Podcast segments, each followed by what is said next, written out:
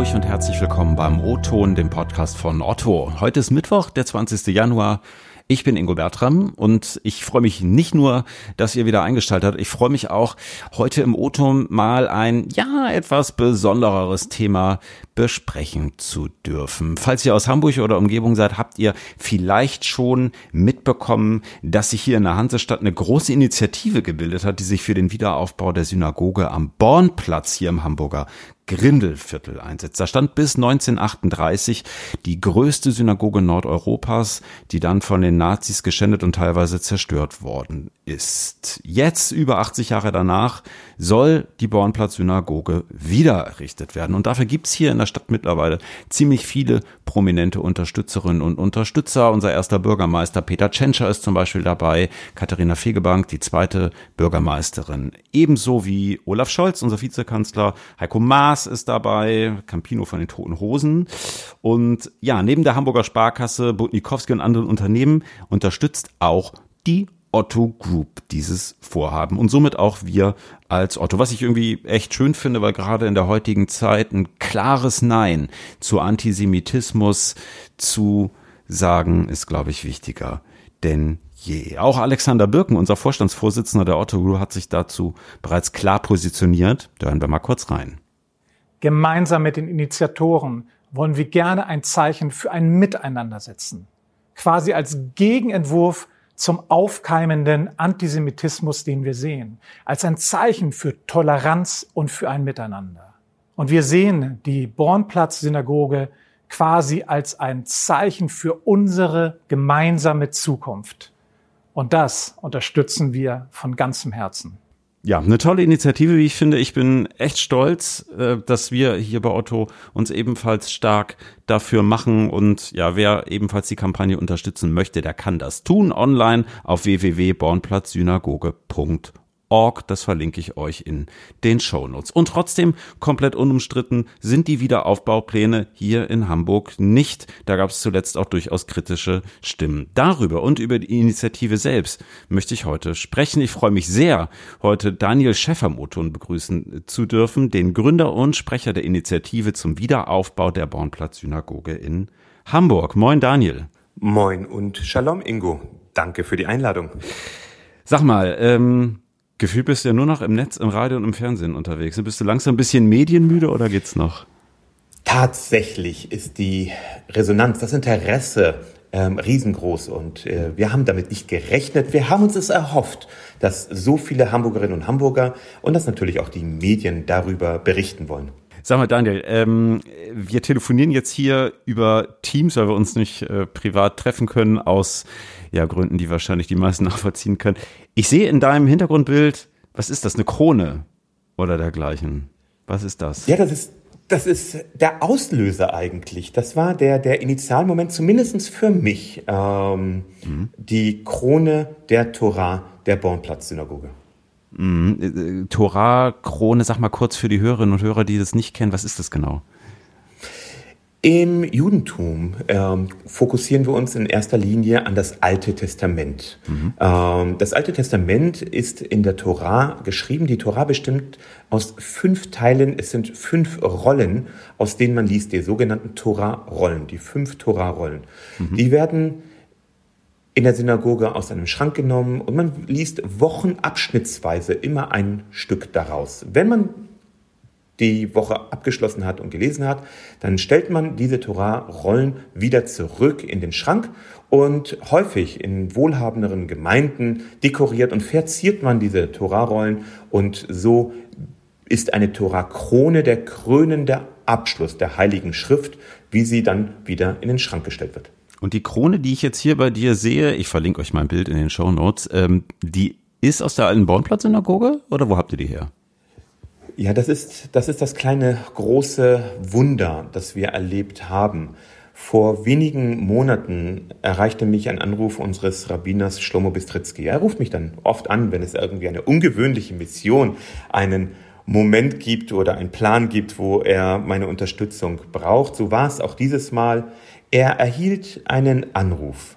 Ein Antiquitätenhändler inmitten unserer Stadt hat schon seit ein paar Jahren sich bemüht, ihm und der jüdischen Gemeinde eine ein, ein Ritualobjekt zu verkaufen. Und Rabbiner Bistritzky fragte mich, Daniel, magst du mitkommen? Magst du mir helfen? Kannst du es eventuell erwerben und auch der Gemeinde dann spenden? Wir, wir kamen also mitten in unserer Hansestadt, ein renommiertes ähm, Haus, kamen wir zu dem Antiquitätenhändler und auf den Tisch stellte er uns einen, einen, einen Sack ähm, und wir öffneten ihn vorsichtig, äh, gespannt und entdeckten relativ rasch, es muss sich also um so eine Krone handeln, wie sie auf die Torah gestellt wird. Wir, wir nahmen sie in die Hand und ähm, wir konnten unseren Augen, glaube ich, nicht mal so richtig vertrauen, als wir die Inschrift, denn da war eine Gravur und diese Gravur besagte, dass sie gewidmet ist dem Rabbiner Abraham Markus Hirsch ähm, und für seine Verdienste in unserer Gemeinde. Nun war dieser Rabbiner Abraham Markus Hirsch der erste Rabbiner der Bornplatz-Synagoge, heutiger Josef-Kahlebach-Platz, für diejenigen, die das nicht so kennen, zwischen dem äh, in unweit vom Abaton auf dem Unigelände ähm, mhm. stand die einstmals größte Synagoge Nordeuropas. Und diese Krone, sie stammte aus der Synagoge, sie ist der einzige stumme Zeuge, der die Morde, Plünderung, Zerstörung und Enteignung am 9. November 1938 der sogenannten Reichspogromnacht. Wir hielten den einzigen stummen Zeugen der Vergangenheit erstmals seit 80 Jahren in unseren Händen. Und das war für dich ja ausschlaggebender Punkt, diese Initiative zu gründen, die ihr jetzt gegründet habt. Ne? Tatsächlich. Tatsächlich war ich auch ein gewisser Kritiker, als ich zum ersten Mal erfuhr, dass im Februar des letzten Jahres die Hamburger Bürgerschaft in einem einstimmigen Beschluss der 123 Abgeordneten den Wiederaufbau der Bornplatz-Synagoge beschlossen hat. Das geschah, nachdem wir in Hamburg und in Deutschland viele antisemitische Straftaten erlebten. Das geschah nach dem Anschlag auf die Synagoge in Halle. Und die Politiker sagten, wir wollen die Baumplatz-Synagoge wieder aufbauen, um ein starkes Zeichen gegen Antisemitismus zu setzen. Nun, ich empfand das kritisch. Kein Gebäude kann Antisemitismus bekämpfen. Es sind Menschen, die hassen, Menschen, die gewalttätig sind. Es müssen auch Menschen sein, die den Antisemitismus, die Rassismus und Diskriminierung bekämpfen. Ich war kritisch. Als ich allerdings dieses Stück der gemeinsamen Vergangenheit in der Gegenwart in den Händen hielt und ich wusste, dass am Bornplatz noch weiterhin ein leerer Platz, nur noch ein, ein gewisses Mahnmal daran erinnert, was an jüdischem Leben die Identität unserer gemeinsamen Hansestadt ausmachte. Ich wurde wütend wegen dieser Ungerechtigkeit. Diese Ungerechtigkeit ist nicht das Erbe der Nazis, das wir antreten wollen. Jetzt hat sich ja zumindest ähm, deine anfängliche Kritik am Wiederaufbau der Baumplatz-Synagoge insofern ein bisschen revidiert, als dass du ja mittlerweile auch mit der Initiative selber für einen Wiederaufbau kämpfst. Ähm, es gab jetzt zuletzt in der Zeit oder auch im Abendblatt ja durchaus kritische Stimmen, ne? die sagen, hm, wenn man jetzt so ein ähm, Gebäude rekonstruiert, ist das nicht Geschichtsklitterung? Vertuscht man da nicht Verbrechen mit? Wie, wie schätzt du das ein? Verständlich. Und der Dialog, die Kritik, ich heiße sie willkommen. Es ist ein großartiger Moment, heute sagen zu können, dass die Bornplatz-Synagoge wiederkommt, wir reden nicht mehr über das Ob, sondern über das Wie. Wir haben mit über 100.000 Hamburgerinnen und Hamburger, nicht zuletzt auch dank der Otto Group und vieler anderer Unternehmen, vieler anderer Gewerkschaften, Sportvereine, Stiftungen und der vielen Privatpersonen ein Zeichen in Hamburg und über Hamburg hinaus gesetzt, das Nein zu Antisemitismus sagt und Ja zur Baumplatz-Synagoge. Mhm. Und trotzdem könnten ja Kritikerinnen jetzt sagen, hm, äh, 1938 ist die Synagoge geschändet und in den Folgejahren dann abgerissen worden. Baut da vielleicht was anderes, irgendwie so ein Haus der Begegnung? Wäre das nicht irgendwie eine schöne Alternative? Wie, wie schätzt du das ein? Die ursprüngliche Synagoge, sie beinhaltete 1200 Sitzplätze ähm, für Männer und Frauen. Die jüdische Gemeinde in Hamburg heute braucht diese Größe nicht. Es wird ein Gebäude Bornplatz-Synagoge werden. Es wird ein Ort werden, in dem jüdisches Leben auch unterschiedlicher Strömungen sein Zuhause haben soll. Mhm. Es wird ein Ort werden, der zukunftsfähig ist und damit die Grundlage für jüdisches Leben unterschiedlicher Strömungen bietet.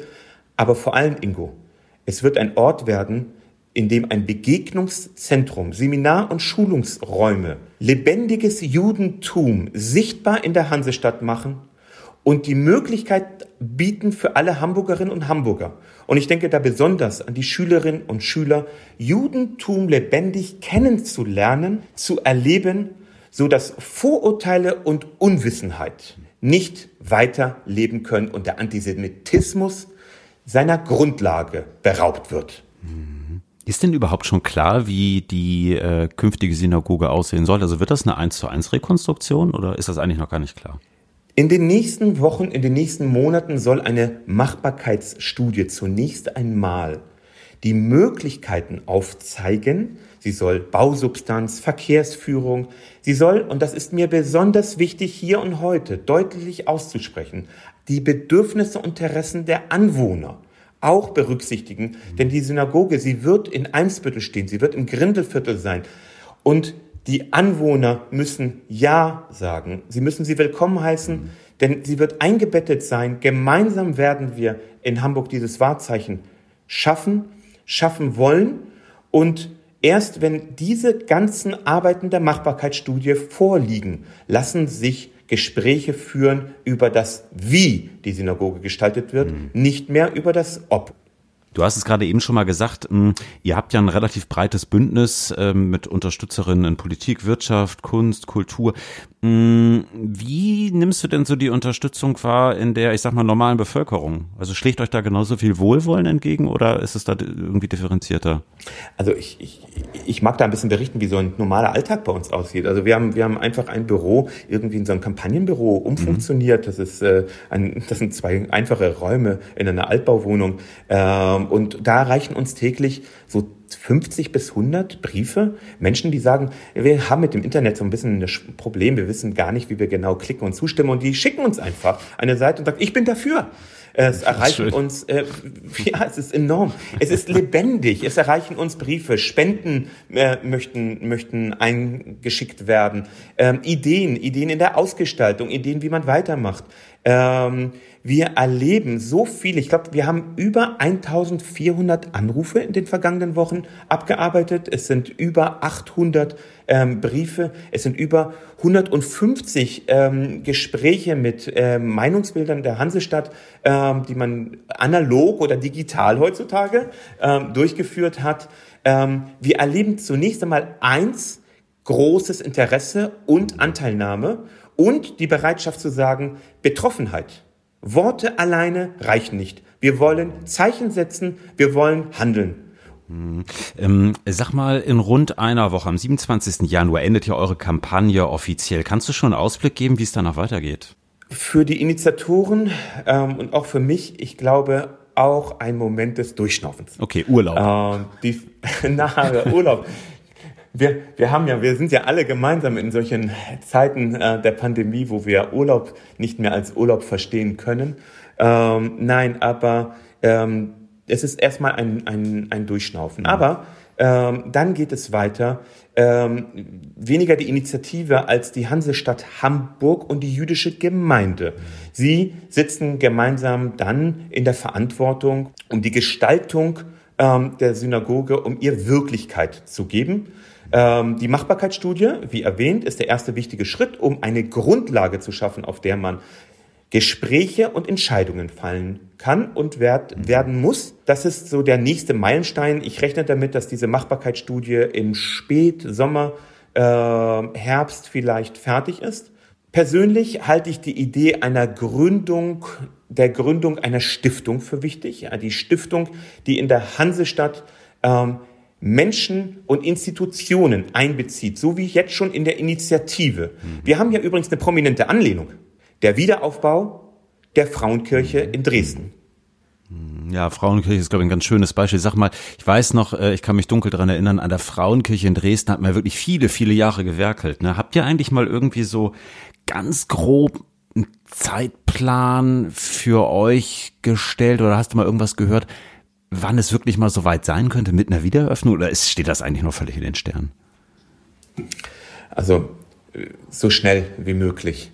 Und das ist nicht nur einfach so dahingesprochen. Hm. Über 80 Jahre währt schon diese Ungerechtigkeit. Über 80 Jahre erleben wir, dass Plünderung, Zerstörung und Enteignung, denn noch heute ist die Hansestadt Hamburg im Kataster eingetragen, dass das die Wirklichkeit ist. Sie zu verändern, einen Ort der Begegnung zu schaffen, einen Ort des Nichtvergessens zu schaffen, einen Ort lebendigen jüdischen Lebens zu schaffen. Ich wünsche mir, dass das so schnell wie möglich geschieht und selber, ich möchte in fünf Jahren gemeinsam mit euren Zuhörern diesen Ort willkommen heißen und als Bürgerinnen und Bürger dieser Stadt sagen können, die Baumplatz-Synagoge, sie gehört als Ort der Begegnung, der Erinnerung, aber auch der lebendigen jüdischen Zukunft zu unserer Hansestadt. Ja. Vielen Dank, Daniel. Ich glaube, hier an der Stelle ähm, auch nochmal Erwähnung wert. Unterstützung gibt's da ähm, noch von vielen anderen Stellen. Ich habe es eingangs erwähnt. Also insofern, ähm, ja, schön, dass es so viele Institutionen und auch Menschen gibt, die dies Vorhaben hier unterstützen. Daniel, danke, dass du da gewesen bist. Danke, Ingo. Danke, Otto. Das, liebe Hörerinnen und Hörer, war der O-Ton für diese Woche. Wir freuen uns wie immer auf Post von euch. Schickt mir gerne eine kurze Mail ingo.bertram.otto.de oder eine Message auf LinkedIn. Nächsten Mittwoch gibt's den nächsten O-Ton. Bis dahin, habt eine gute Woche. Immer schön Abstand halten. Ihr ja, bleibt gesund. Wir hören uns nächste Woche am Mikrofon bei Ingo Bertram. Tschüss und ciao aus Hamburg.